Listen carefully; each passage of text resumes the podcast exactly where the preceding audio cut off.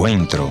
Y ya con ustedes, su anfitrión, el pastor y consejero familiar, Ernesto Pinto. El rock and roll, la era de los hippies, la rebeldía hervía en el corazón de nuestros jóvenes.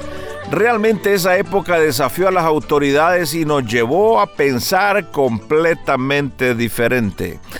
Claro, nuestro mundo ha sufrido un sinnúmero de cambios y particularmente en esta era digital, cada dos, tres días tenemos algo nuevo que compartir. Pero no ignoremos que todos estos cambios tarde o temprano nos afectan. En este momento los grandes cambios tecnológicos digitales están afectando mucho a nuestros niños. Así que si tú eres padre, te animo a que te pongas al día y animes a tus hijos a concentrarse en la verdadera educación.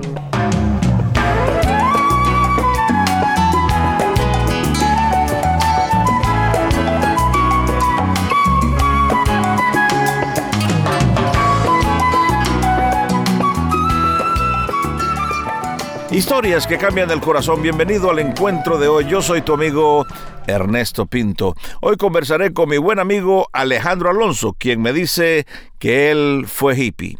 Bienvenido Alejandro y cuéntanos un poco acerca de ti.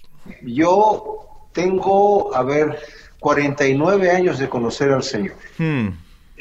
era un músico secular. Eh, era drogadicto, tomaba drogas todos los días, todo el tiempo, y un amigo llegó con una Biblia un día a regalarme droga, y um, él no era cristiano, decía que Cristo era un gran maestro, un gran filósofo, pero él no era cristiano en sí, y yo empecé a leer la Biblia por curiosidad, no sabía de qué se trataba la Biblia porque en mi casa no había una Biblia, y um, alguien me dijo que tenía que empezar a leer el Nuevo Testamento, para entender el antiguo. También no era un cristiano el que me dijo eso, era una persona que por ahí escuchó.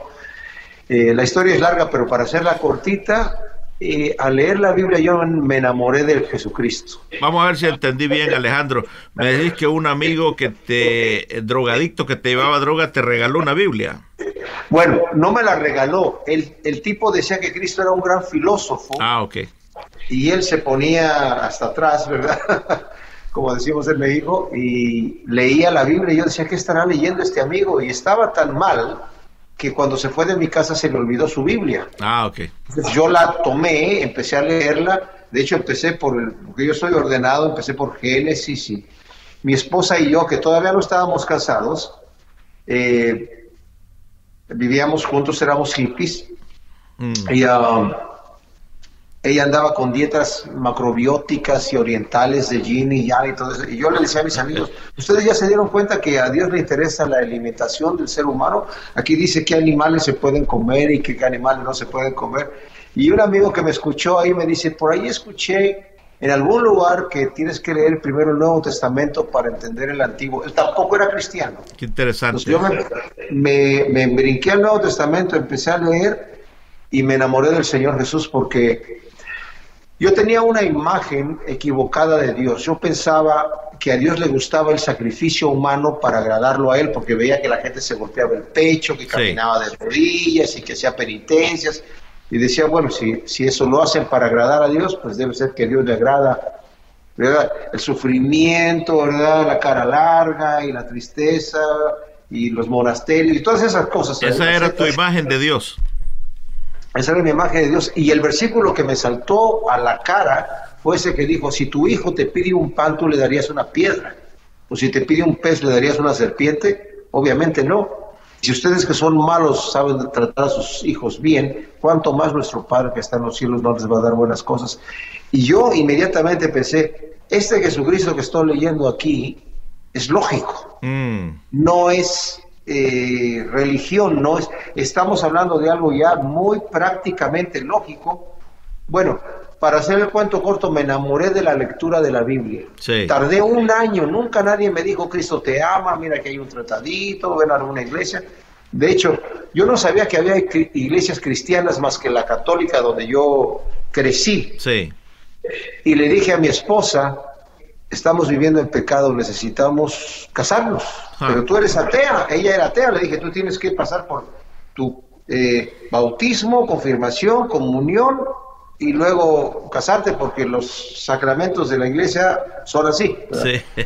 Entonces... Eh, ya, ya eras un cristiano que no iba a la iglesia.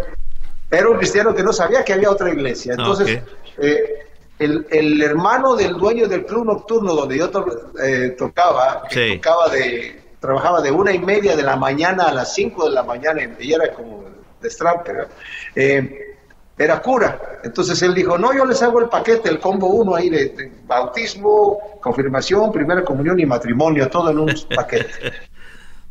y le dije a mi esposa, ¿sabes qué? no creo que esto es correcto, me parece que estos curas parecen muy parecidos a, los fariseos, ese fue a mi entender en ese momento y nada más le dije a mi esposa, mira, nos arrodillamos aquí, nos tomamos de la mano y yo dije, Señor, yo tomo esta mujer delante de ti como mi esposa y ella dijo, yo tomo este hombre delante de ti como mi esposo y al otro día nos fuimos al registro civil, nos queremos casar, señores, Aquí está la, solicitud, la empezamos a llenar ahí mismo y dice, bueno, y, los testigos, pues ustedes que están aquí mirándonos aquí, fírmenle allí.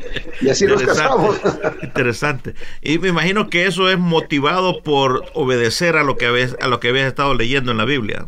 Bueno, y también por eso, Ernesto, es que me enamoré de la lectura de la palabra, del estudio de la palabra. Yo soy pastor también, soy maestro de la palabra, eh, y, prácticamente desde que me convertí al Señor he estado estudiando la Biblia. Eh, yo te diría que como a los cinco años de convertido, empecé a enseñar la palabra de Dios en la iglesia donde yo estaba en Querétaro, en México. Sí. Y después me vine a Estados Unidos en el 80 para estudiar ingeniería de grabación. Después de dos años de estar acá en California, Llegué a ser el pastor hispano de la, de la iglesia hispana de ahí de Costa Mesa y desde entonces he estado funcionando como pastor en diferentes congregaciones y viajando misionero. Estuve un año en Argentina, estuve eh, siete años en Chile y después me regresé, estuve, estuve en, en, California y tengo como dos meses y medio desde que yo me vine acá a Tennessee a empezar otra obra nueva. Interesante. Eh, mi esposa y yo eh, siempre somos muy aventureros, nos gusta el, cambio. Yo canto una canción de amor a mi Dios, a mi Cristo. ¿Cómo salta de la música secular a la música que adora al Señor? yo siempre quise componer música y no, no pude componer música hasta el momento donde yo ya recibí a Cristo como mi Salvador y pues la música habla de mis experiencias, de lo, no solamente lo que yo he vivido, lo que yo observo en la escritura, mucha de mi música tiene un mensaje evangelístico para impactar al corazón de la gente. Sí. ¿Cuál es esa canción que llevas muy cerca de tu corazón y que en algún momento tenés que cantarla? Bueno, una que es muy especial para mí es Visión de Amor. Esa canción, cuando yo la escribí, es Dios cantándonos a nosotros una canción de amor. Y de hecho, cuando yo la tocaba, pues me quebrantaba y lloraba y, mi esposa me dijo, tienes que grabar esa canción. Le digo, no, mi amor, pero esta, esta canción es Dios cantando. ¿Cómo voy a yo a escribir una canción donde Dios está cantando? Y ella me dice, pues David hizo lo mismo, también escribió canciones en donde Dios está hablando, ¿verdad? Sí. Entonces me animó a hacerla y cuando la grabamos, esa canción, me acuerdo que estaba grabando el álbum de alguien y por los músicos que tenía ahí de primer nivel estaba Abraham Laborín en el bajo, Alex Acuña en la batería, eh, Bob Soma estaba con la guitarra de rítmica y uh, John Schreiner en el teclado y lo estábamos haciendo todo así como digamos en vivo, ¿verdad? De hecho grabamos el álbum en un solo día. Y en ese momento cuando terminé esa canción de cantarla, eh, salió Abraham con lágrimas y dijo, oye, qué tremendo mensaje. Imagínate, él está escuchando por primera vez la canción, está grabando lo que está grabando, lo está sintiendo y le está metiendo todo el corazón ahí. No fue una cosa tremenda, de veras. Y esa es una canción. Yo soñé con tenerte a mi lado muy cerca de mí.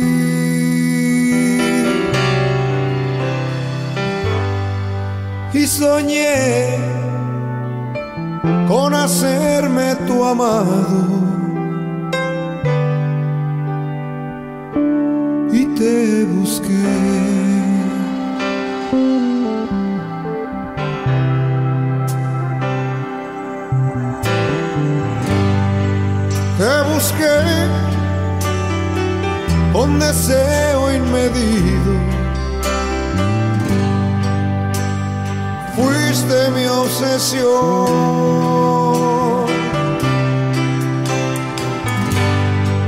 Te busqué como algo perdido.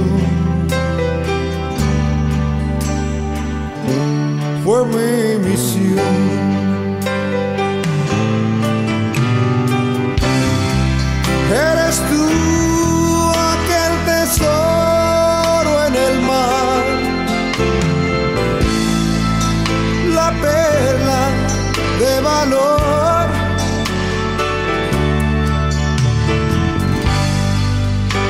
Tesoro y la perla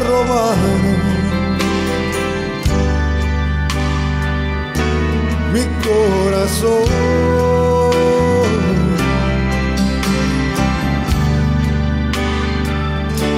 mi corazón. Este es un buen momento para que vos le comentes a aquel amigo, a aquella persona, a aquella señora que nos está escuchando y que tiene la imagen de un Dios con un leño en la mano para darle la cabeza por lo malo que ha sido, ¿no? ¿Cuál sería tu mensaje para esta persona? Cuando yo leo en, en el Evangelio de Juan, en donde dice que de tal manera amó Dios al mundo que ha enviado a su Hijo unigénito para que todo aquel que en él cree no se pierda, mas tenga vida eterna. Inmediatamente después dice, porque no envió Dios a su Hijo a condenar al mundo, sino para que sean salvos por él. Y yo veo a Jesucristo, por ejemplo, cuando le traen, cuando está delante de, eh, eh, en la casa de Simón, un, fariseo allá en, Galilea, y le viene esta mujer pecadora a llorarle a los pies, y el fariseo que lo ve de enfrente dice, si este fuera profeta sabría que esta es una mujer pecadora y no dejaría que ni siquiera le toquen los pies.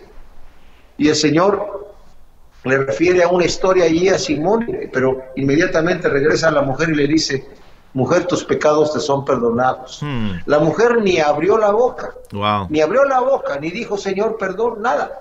Cuando le llevan a esta mujer adúltera que la encontraron en el mismo hecho del adulterio y le dicen, Moisés dice que debemos apedrearla, ¿tú qué dices? El que tenga, el que esté libre de pecado que tire la primera piedra. Y se fueron todos y al final le dice a la mujer, ¿dónde están tus acusadores, mujer? Se han ido todos. ¿Ninguno te condena? No. Él lo dijo, mujer sucia, cochina, vete para acá y no vaya. No, le dijo, ni yo te condeno. Ve y no peques más. ¿Por qué? Porque no vino a condenar al mundo. El Señor no está con un leño. El Señor está con una cruz que ha derramado su sangre, que nos cubre de todo pecado cuando nosotros depositamos en Él nuestra fe, nuestra confianza de que Él cubrió por nuestros pecados. Vi tu rostro entre las multitudes. Me estremeció el clamor Gracias por haber estado en la sintonía de este tu programa Encuentro y te voy a agradecer que me visites en el www.encuentro.ca. Gracias por sintonizarnos a través de esta radioemisora. Yo soy tu amigo Ernesto Pinto y al despedirme quiero recordarte que Dios te ama y yo también.